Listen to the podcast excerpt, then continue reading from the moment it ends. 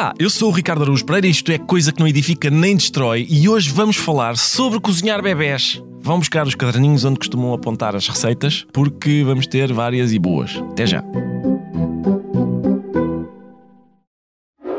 Olá, tudo bem? Eu sei, queriam ouvir um podcast tranquilamente e têm de levar comigo a interromper a experiência. Já, yeah, eu sinto-me uma verdadeira empata-pote. Mas eu prometo ser rápida. Rápida como o processador de um portátil topo de gama. Rápida como a net de um pacote TV Net Voz. Rápida como o programa de centrifugação de uma máquina de lavar roupa de última geração. Rápida como se estivesse a correr no pardão com o meu equipamento desportivo comprado na Vorten. Ai, porra! Estava a aguentar-me tão bem sem dizer Vorten. Estraguei tudo, não foi? Tudo e mais não sei o quê. No Natal de 2021, a Netflix lançou um espetáculo, mesmo no dia de Natal, chamado His Dark Material, do comediante Jimmy Carr. Logo no início, ele comunica à plateia o seguinte: antes de começarmos, diz ele, um rápido aviso. O espetáculo desta noite contém piadas sobre coisas terríveis, coisas terríveis que vos podem ter afetado e às pessoas que amam, mas são apenas piadas, não são as coisas terríveis. Mais ou menos um mês depois, dia 4 de fevereiro de 2022, Nadia Whittam, deputada do Partido Trabalhista, remeteu à Netflix uma carta escrita no papel timbrado do Parlamento inglês, instando a plataforma a remover imediatamente daquele espetáculo uma piada que a deputada qualificava como romafóbica e antissemita. Exatamente no mesmo dia, a também deputada trabalhista Zara Sultana escreveu no Twitter que não tinha palavras para descrever a repugnância que a piada, que ela, atenção, grafava entre aspas, ou seja, ela não considerava que fosse de facto uma piada, não tinha palavras para descrever a repugnância que a piada causava. E concluía da seguinte forma: apelo à Netflix para que remova este material grotesco. Sajid Javid, que ocupava na altura o cargo equivalente ao Ministro da Saúde, propôs um boicote a Jimmy Carr. Nadine Dorries, à época desempenhando as funções que em Portugal são do Ministro da Cultura, disse que a piada em causa não era comédia, era sim abominável e simplesmente não devia estar na televisão. E concluiu avisando que, embora naquela altura não houvesse possibilidade legal de responsabilizar a Netflix por exibir piadas como aquela, muito brevemente iria ser proposta legislação que permitisse fazê-lo. A piada em causa era a seguinte. When people talk about the Holocaust, they talk about the tragedy and horror of six million Jewish lives being lost to the Nazi war machine. But they never mention the thousands of gypsies that were killed by the Nazis. No one ever wants to talk about that because no one ever wants to talk about the positives. Vou traduzir. O que ele diz é: quando as pessoas falam no Holocausto, referem a tragédia e o horror dos 6 milhões de judeus aniquilados pela máquina de guerra nazi. Mas nunca mencionam os milhares de ciganos mortos pelos nazis. Nunca ninguém quer falar sobre isso, porque nunca ninguém quer falar dos aspectos positivos. O que eu pretendo alegar hoje é que esta piada racista sobre ciganos nem é racista, nem é sobre ciganos.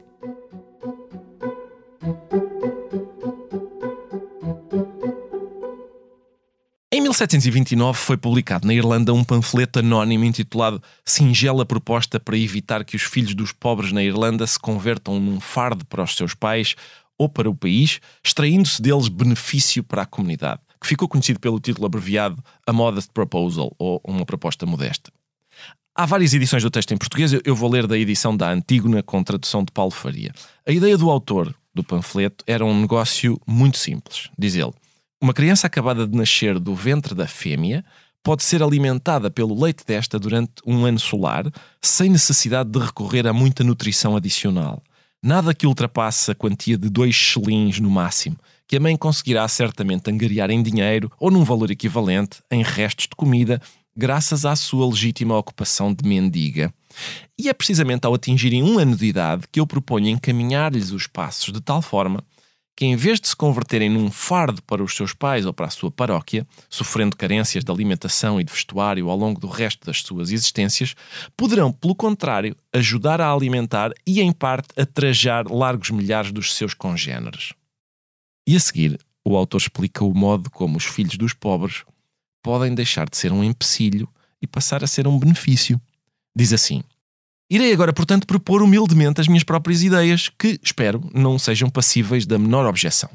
Foi-me garantido em Londres por um americano dos meus conhecimentos, homem muito instruído, que uma criança saudável e bem alimentada constitui, com um ano de idade, alimento delicioso, nutritivo e saudável, quer estufada, quer assada, quer cozida no forno, quer escalfada. E não tenho dúvidas de que também será possível cozinhá-la em fricassé ou em guisado. E por isso, ele sugere que 100 mil crianças possam, volto a citar, ser postas à venda, encontrando certamente compradores entre as pessoas de distinção e fortuna deste reino sempre aconselhando as mães a que as deixem mamar a seu belo prazer no último mês de vida, para assim as tornar anafadas e gordas, apropriadas para uma boa refeição. Uma só criança fornecerá dois pratos numa recepção para amigos, e quando a família jantar a sós, os quartos dianteiros ou traseiros darão um prato razoável. E temperada com um pouco de pimenta ou de sal, a carne ficará muito saborosa se for cozida no quarto dia, sobretudo no inverno. Reconheço que este alimento será relativamente dispendioso e, portanto, muito adequado para os proprietários rurais que, tendo já devorado a maioria dos progenitores, têm direito de precedência, parece-me, no que toca aos filhos. A carne de bebê estará disponível nas nossas mesas durante todo o ano. Já calculei o custo de sustentar o filho de um pedinte, grupo este em que incluo todos os camponeses, jornaleiros e 4 quintos dos rendeiros, em cerca de 2 selins por ano, incluindo os andrajos. E creio que nenhum gentil-homem se mostraria relutante em pagar 10 selins pela carcaça de um belo bebê anafado, que, tal como referi acima, dará quatro pratos de excelente carne nutritiva nas ocasiões em que alguém receber somente um amigo chegado ou tiver apenas a própria família a jantar consigo. Os mais económicos, coisa que devo confessar os tempos atuais exigem, poderão esfolar a carcaça, a pele curtida por mão hábil dará luvas admiráveis para as senhoras e botas estivais para os gentis homens de bom gosto. Quanto à nossa cidade de Dublin, poderão designar-se mercados de carne para este fim nos bairros considerados mais convenientes e estou certo de que não haverá falta de açougueiros, embora eu recomende comprarmos as crianças vivas e assarmos-las no espeto acabadas de matar, como fazemos com o leitão. No fim, para demonstrar que a proposta dele é honesta e desinteressada, o autor acrescenta: Desde já declaro com toda a sinceridade que não tenho qualquer interesse de cariz material em tentar promover esta obra tão necessária e que me move somente o bem comum do meu país, desejoso como estou de fazer progredir o nosso comércio, cuidar do futuro dos recém-nascidos, aliviar a miséria dos pobres e proporcionar aos ricos algum prazer. Não tenho filhos que nesta eventualidade me possam render um tostão que seja, o mais novo conta já nove anos e a minha mulher, essa, já não está em idade de gerar descendentes.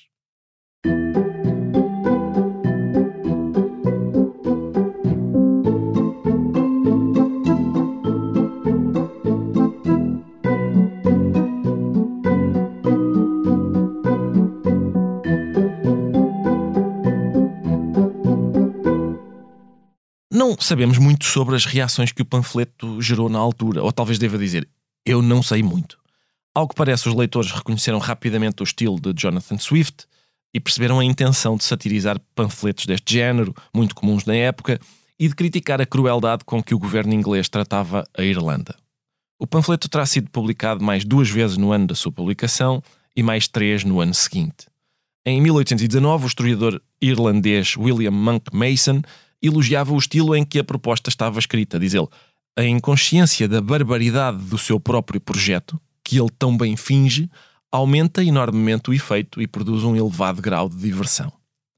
Já bastante mais perto do nosso tempo, a reação ao texto foi curiosamente menos compreensiva. Em 1984, na reinauguração do Gaiety Theatre em Dublin, o ator Peter O'Toole resolveu ler a proposta modesta o que fez com que vários altos dignitários presentes na cerimónia se levantassem e saíssem, chocados. E a história foi até notícia internacional. A manchete da edição de 28 de outubro de 1984 do jornal canadiano The Globe and Mail dizia: O'Toole defende leitura repugnante. Na verdade, a leitura só é repugnante para quem não percebe o que está a ler. O texto de Swift não é uma apologia do canibalismo, nem é sobre cozinhar bebés é sobre a exploração económica da Irlanda pelos ingleses. Com a piada de Jimmy Carr acontece algo parecido. Tanto Swift como Carr fingem o melhor que podem que estão a falar a sério, isso faz parte da piada. Ambos têm um objetivo humorístico. Ambos têm a intenção deliberada de dizer uma coisa abominável. E ambos escreveram peças de humor negro. Jonathan Swift é, aliás, o primeiro autor da célebre antologia do humor negro de André Breton, E a proposta modesta está lá, longamente citada. Outra semelhança é que nem Swift nem Jimmy Carr estão a fazer declarações que devam ser entendidas literalmente. Podemos achar o que quisermos da piada de Jimmy Carr, mas não, não há boas razões para acharmos, como aquela deputada trabalhista, que não se trata de uma piada. É dita por um comediante, enfrenta uma plateia, num espetáculo de comédia, e no fim os espectadores riem-se. Portanto, é muito improvável que não seja uma piada. Também é muito improvável que Jimmy Carr considere que assassinar ciganos seja positivo. E é ainda mais improvável que tenha conseguido reunir uma plateia inteira de pessoas horríveis que acham graça à ideia de assassinar ciganos. Mas então, se não acham graça a isso, estão a rir de quê? Bem, como me parece óbvio, estão a rir de terem sido enganados. É isso, não é? O comediante, através do que estava a dizer e do tom com que estava a dizê-lo, levou-os a pensar que ia dizer uma coisa sensata e depois disse o que ele considera ser a coisa mais execrável. Isso é bastante importante. Disse o que ele considera ser a coisa mais execrável. Aquele conjunto de palavras só é uma piada por causa disso.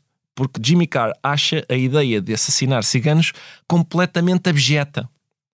Ora, vai uma distância bastante grande entre achar o extermínio de ciganos positivo e achar completamente abjeto. A mesma distância separa o que a piada parece dizer do que ela significa na verdade. É interessante verificar que Zara Sultana, a deputada da oposição que exigiu à Netflix que censurasse a piada por a achar racista e repugnante, dois anos antes tinha protagonizado uma polémica por ter publicado no Twitter mensagens antissemitas por ter anunciado a intenção de celebrar a morte de adversários políticos e por ter dito a alguém que considerava ser pró-Israel para se ir atirar de um penhasco. Nenhuma destas mensagens era uma piada. Eram mesmo opiniões proferidas a sério. A senhora Sultana publicou então um comunicado manifestando o seu arrependimento. Por outro lado, os ministros que apelaram a um boicote a Jimmy Carr e a medidas legais para punir a Netflix pertenciam ao mesmo governo que tinha proposto uma lei que, na prática, procurava tornar o nomadismo ilegal. Ou seja, as mesmas pessoas que propunham a criminalização dos ciganos vinham a público defendê-los energicamente de uma piada. Também há momentos em que as pessoas interpretam corretamente uma piada, reconhecem que o que o seu autor diz não é nocivo, antes pelo contrário, mas ainda assim acham a piada ilegítima. Foi o que aconteceu em 2008, durante a campanha para as presidenciais americanas, que Barack Obama acabaria por vencer. A capa da revista New Yorker do dia 21 de julho era um cartoon chamado The Politics of Fear a política do medo. O desenho, que está disponível na internet, mostra o casal Obama na sala oval da Casa Branca. Ele tem um turbante na cabeça, ela veste roupa de guerrilheira e tem uma metralhadora a tiracolo. Por cima da lareira, onde está uma bandeira americana a arder, vê-se um retrato de Osama Bin Laden. O cartoon é, evidentemente, a representação irónica do discurso mais histérico e paranoico sobre a hipotética simpatia do casal Obama pelo fundamentalismo islâmico. É uma crítica que ataca o pensamento racista confrontando-o com a demonstração prática do seu próprio absurdo. O cartoon gerou reações de vários tipos. Algumas pessoas não perceberam a ironia e por isso consideraram-no racista. Outras pessoas perceberam a ironia, mas também o consideraram racista por causa do efeito que ele poderia ter no público menos esclarecido. Ou seja, o raciocínio era: eu entendo o significado do desenho porque sou uma pessoa sofisticada, mas gente menos inteligente do que eu, que infelizmente há muita, vai interpretá-lo literalmente e reforçar o seu racismo. Outro grupo de pessoas não tinha dúvidas da intenção irónica do autor do cartoon, mas também não hesitou em considerá-lo racista, uma vez que, na opinião destas pessoas, a, ironia não transforma a natureza do discurso. É uma posição que normalmente se resume na frase racismo irónico é racismo. Ou seja, o discurso do autor do cartoon não se distingue do discurso dos racistas que ele pretende criticar, é o que esta posição diz. Ora, o conceito de racismo irónico não parece muito sólido. O que está em causa no cartoon não é racismo irónico, é a representação irónica do racismo. E a representação do racismo não é racismo. Do mesmo modo, quando uma personagem mata outra num filme, o que vemos não é um homicídio, é a representação de um homicídio. É por isso que os atores não vão para a cadeia pelo que fazem na tela, embora alguns merecessem. Outra reação ainda veio da própria direção da campanha de Barack Obama, que emitiu um comunicado dizendo que o cartoon era de facto ofensivo. Curiosamente, uma das poucas vozes sensatas em toda esta polémica foi a de Jon Stewart, o apresentador do Daily Show, no, naquele tempo em que ainda estava mais interessado em comédia do que em parnética, disse sobre a reação da comitiva de Obama o seguinte: Really? You know what your response should have been? It's very easy. Here, let me put the statement out for you. Barack Obama is in no way upset about the cartoon that depicts him as a Muslim extremist. Because you know who gets upset about cartoons? Muslim extremists, of which Barack Obama is not. It's just a cartoon. Vou traduzir. O que ele diz é: a sério. Sabem qual deveria ter sido a vossa resposta? É muito fácil. Deixem-me ditar o comunicado que deviam ter escrito. Barack Obama não está minimamente melindrado com o cartoon em que aparece retratado como um extremista islâmico. Porque sabem quem é que se melindra com cartoons? Extremistas islâmicos. Voltamos já a seguir a esta pausa. Desculpa, posso? É aqui que se vai falar de coisas interessantes. Então eu começo. Hyundai. Que carros! inovadores, tecnológicos, comprometidos com a sustentabilidade. P posso continuar ou, ou estou a ser chata? Falar dos automóveis Hyundai é entusiasmante. Conduzi-los é ainda melhor. Hyundai é coisa que entusiasma.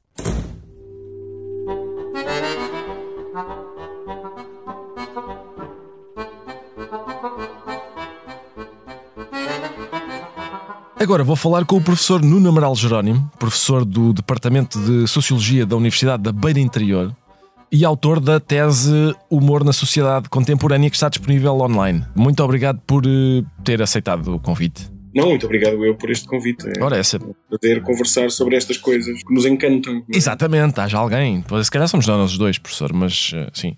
Eu, eu queria começar por me perguntar o seguinte: a propósito de piadas como a do Jimmy Carr, há uma opinião comum que diz o seguinte: antigamente estas piadas eram admissíveis, mas agora evoluímos e percebemos que são racistas. A minha pergunta é: evoluímos e percebemos que são piadas racistas ou regredimos e deixamos de perceber que são piadas? Ou seja, que as pessoas não estão a dizer mesmo o que parecem estar a dizer essa pergunta já, já eu, eu, percebo que já implica uma, uma certa resposta e uma certa opinião uh, da, qual, da qual eu partilho, que é, a mim parece-me que estamos mais próximo dessa segunda hipótese. Se me permitir, vou, vou ilustrar isso com um caso que aconteceu agora há pouco tempo em, em Espanha. Uhum.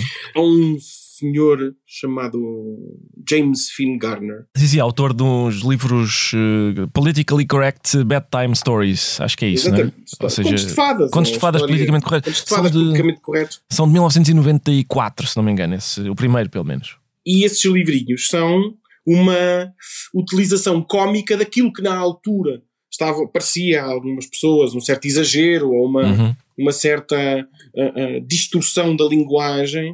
Uh, e então ele pegou nas, nas histórias que todos nós conhecemos, dos irmãos Anderson e dos irmãos Grimm, uhum. aquelas histórias mais, mais populares, e transformou-as, acrescentando alguma linguagem e até alguns pormenores. No caso da, do Capuchinho Vermelho, a, a avó da Capuchinho Vermelho não é uma, uma senhora é, é, indefesa, mas uma mulher autónoma que vive sozinha. Forte e independente, mulher claro. independente sim. Sim. Aconteceu em Espanha. Alguém, não sei quem é que faz o exame em Espanha, mas isso não é relevante, uhum. pôs um excerto de um destes contos humorísticos do James Finn Garner num exame. Uhum. Como exemplo de linguagem inclusiva. Parecendo-me que não está a compreender Exato. exatamente, exatamente, o que é a comédia no, ou o humor no, nos textos do Finn Garner. Uma vez que está a dar como exemplo de linguagem inclusiva uma sátira à linguagem inclusiva, digamos assim. Sim. Mas depois houve alguém que protestou, né, agora do lado conservador, uhum. que protestou contra a, a, utilização da linguagem inclusiva por estar a doutrinar as crianças na linguagem inclusiva. Mais uma vez, não percebendo que é uma sátira à é linguagem paródia, inclusiva. É uma sátira. Portanto, temos duas pessoas, uma a usar e outra a criticar, sem nenhuma delas perceber o que está a ler. Que é uma sátira. e depois há um terceiro elemento que não sei até se não é o mais perturbador de todo, que é o jornalista que conta esta história, que também não percebe, nem nunca explica ao leitor, nem nunca refere que o texto era originalmente uma, uma, uma sátira, uma paródia. Ou seja, há três intervenientes nesta história: quem faz o exame, quem critica o exame, quem conta a história ao público, e nenhum deles percebe que aquilo é uma sátira. E, portanto, no, no fundo, isto é uma espécie de ilustração do que o Ricardo estava a dizer: é que as pessoas não percebem que aquilo é uma sátira. Sim, é isso é, às vezes até se fala disto, desta, digamos, de, das pessoas que são sensíveis a esse tipo de, de coisa, fala-se, aponta-se-lhes uma sobressensibilidade que na verdade é uma falta de sensibilidade, ou seja, é não saber ler. É isso, é isso. Na falta é não saber interpretar Exato. o que é o discurso humorístico. Eu, eu queria lhe perguntar o seguinte: no, o espetáculo do Jimmy Carr começa com ele a dizer: Antes de começarmos, um rápido aviso: o espetáculo desta noite contém piadas sobre coisas terríveis, mas não são as são piadas, não são mesmo as coisas terríveis. O que é que diz sobre o nosso tempo o facto de alguém achar que é preciso explicar antes de um espetáculo de comédia que o que se vai ver a seguir é comédia? Ricardo, eu prometi, quando combinámos esta conversa, prometi que íamos ser aborrecidos, não é? para, para, manter o espírito. E por isso eu é, vou dizer que isso é não entender aquilo que um senhor chamado Bartine uhum dizia que era a heteroglossia do dialogismo. Ora, até que enfim, professor, muito obrigado por trazer o conceito da heteroglossia do dialogismo uh, para os podcasts portugueses, acho eu, pela primeira vez na história. Obrigado, professor. Vamos, vamos concretizar. Sim, concretize. Nada, nada. Isso sempre para aborrecer, estamos cá sempre. Exatamente. Sempre não, não, mas agora vai, ter de, agora vai ter de concretizar, sim.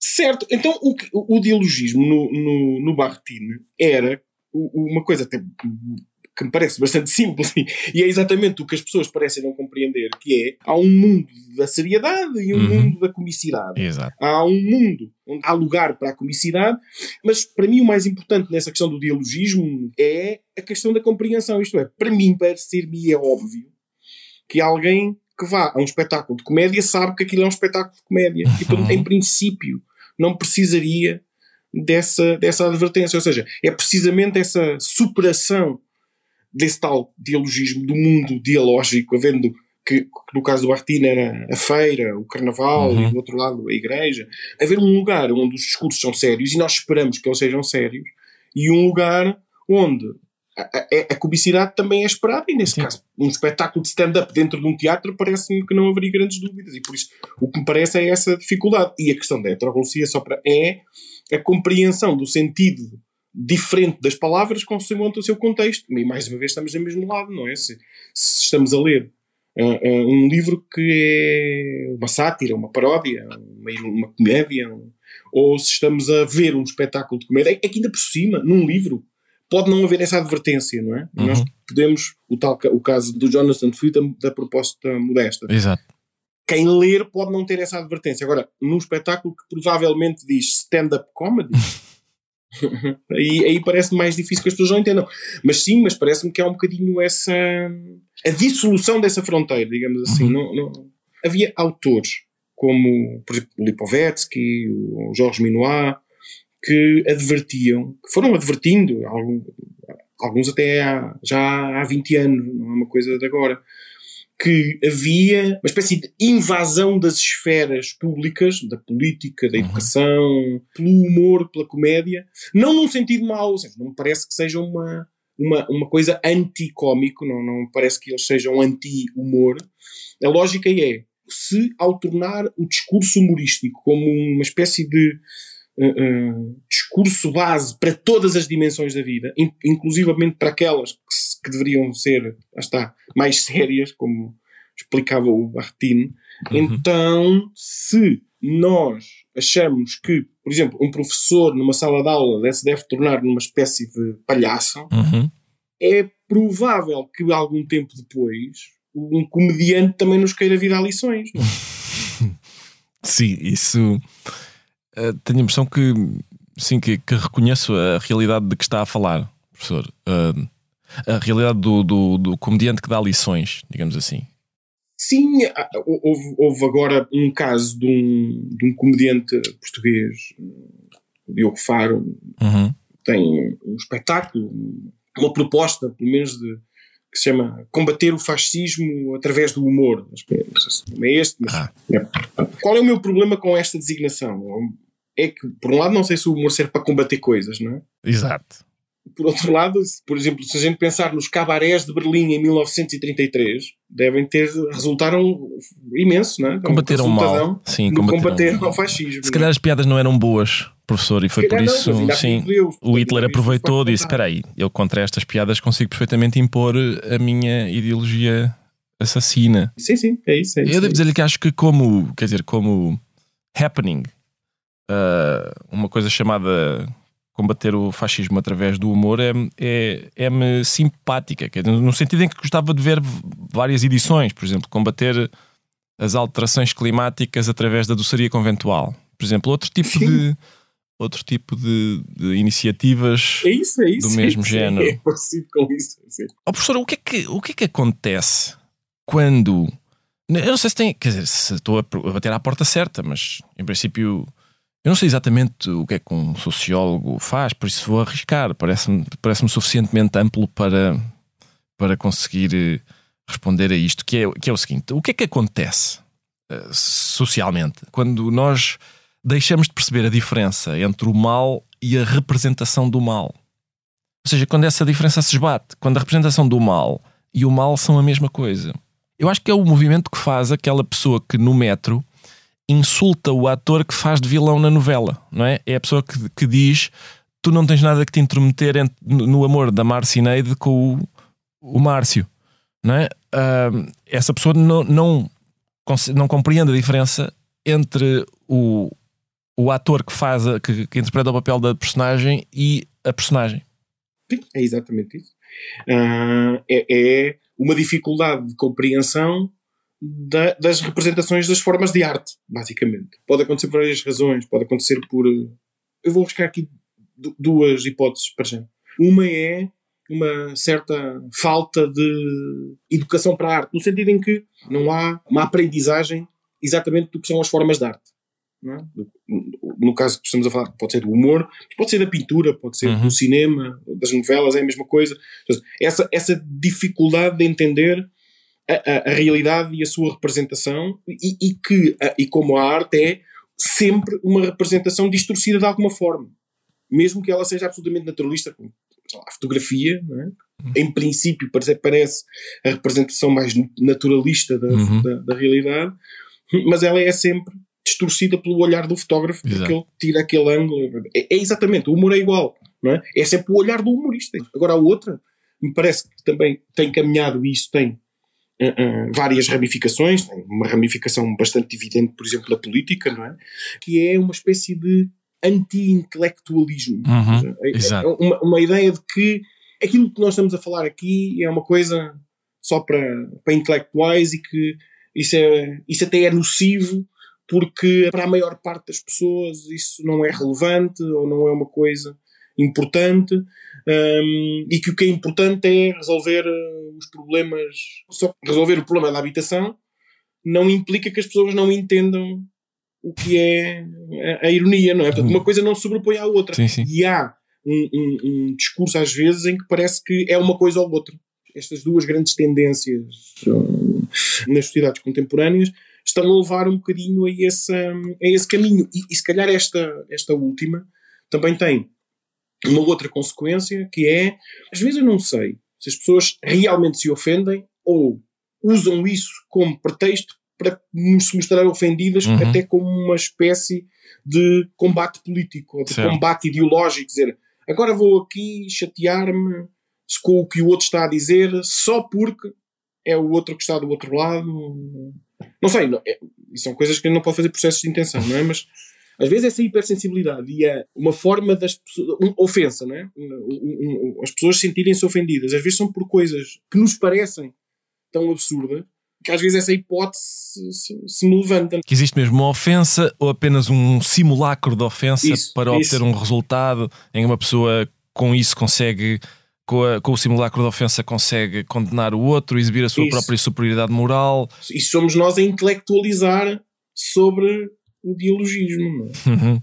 Ó professor, agradeço-lhe imenso que tenha vindo. É possível que eu queira no- futuramente maçar os nossos ouvintes com o Mikhail Bakhtin e nessa altura, Muito se calhar, fazia o professor fazia uma coisa que costuma fazer aos seus alunos, que é eh, ser repetente. Repetente, não, não, repetente. Ah. Volta e Sim, voltava cá. também acontece, Voltava cá, sim. acontece. Era Sim, um, sim. é um prazer pela, pela primeira vez chumbar um, um professor. Seria ótimo para mim. É uma, uma E também estreia. seria um prazer para mim. Ser voltar a repetente, ser- repetente, agradeço-lhe, professor. E, não, no fundo, não sei. O, o, o, o- o Ricardo é que seria o repetente. Não sei. Temos de, temos de perceber aqui qual é o lugar, mas está bem. Mas sim, Muito com, bem. com muito gosto. Com muito gosto. Obrigado, professor. Até à próxima. Até à próxima. E acaba assim o quarto episódio de Coisa que não edifica nem destrói, um podcast original da SIC, com sonoplastia de João Martins, música de Rodrigo Leão e capa de Vera Tavares, coordenação de Joana Beleza, direção de Daniel Oliveira. Eu sou o Ricardo Araújo Pereira e no próximo episódio vou discorrer chatamente sobre uma coisa importantíssima que ninguém sabe o que é.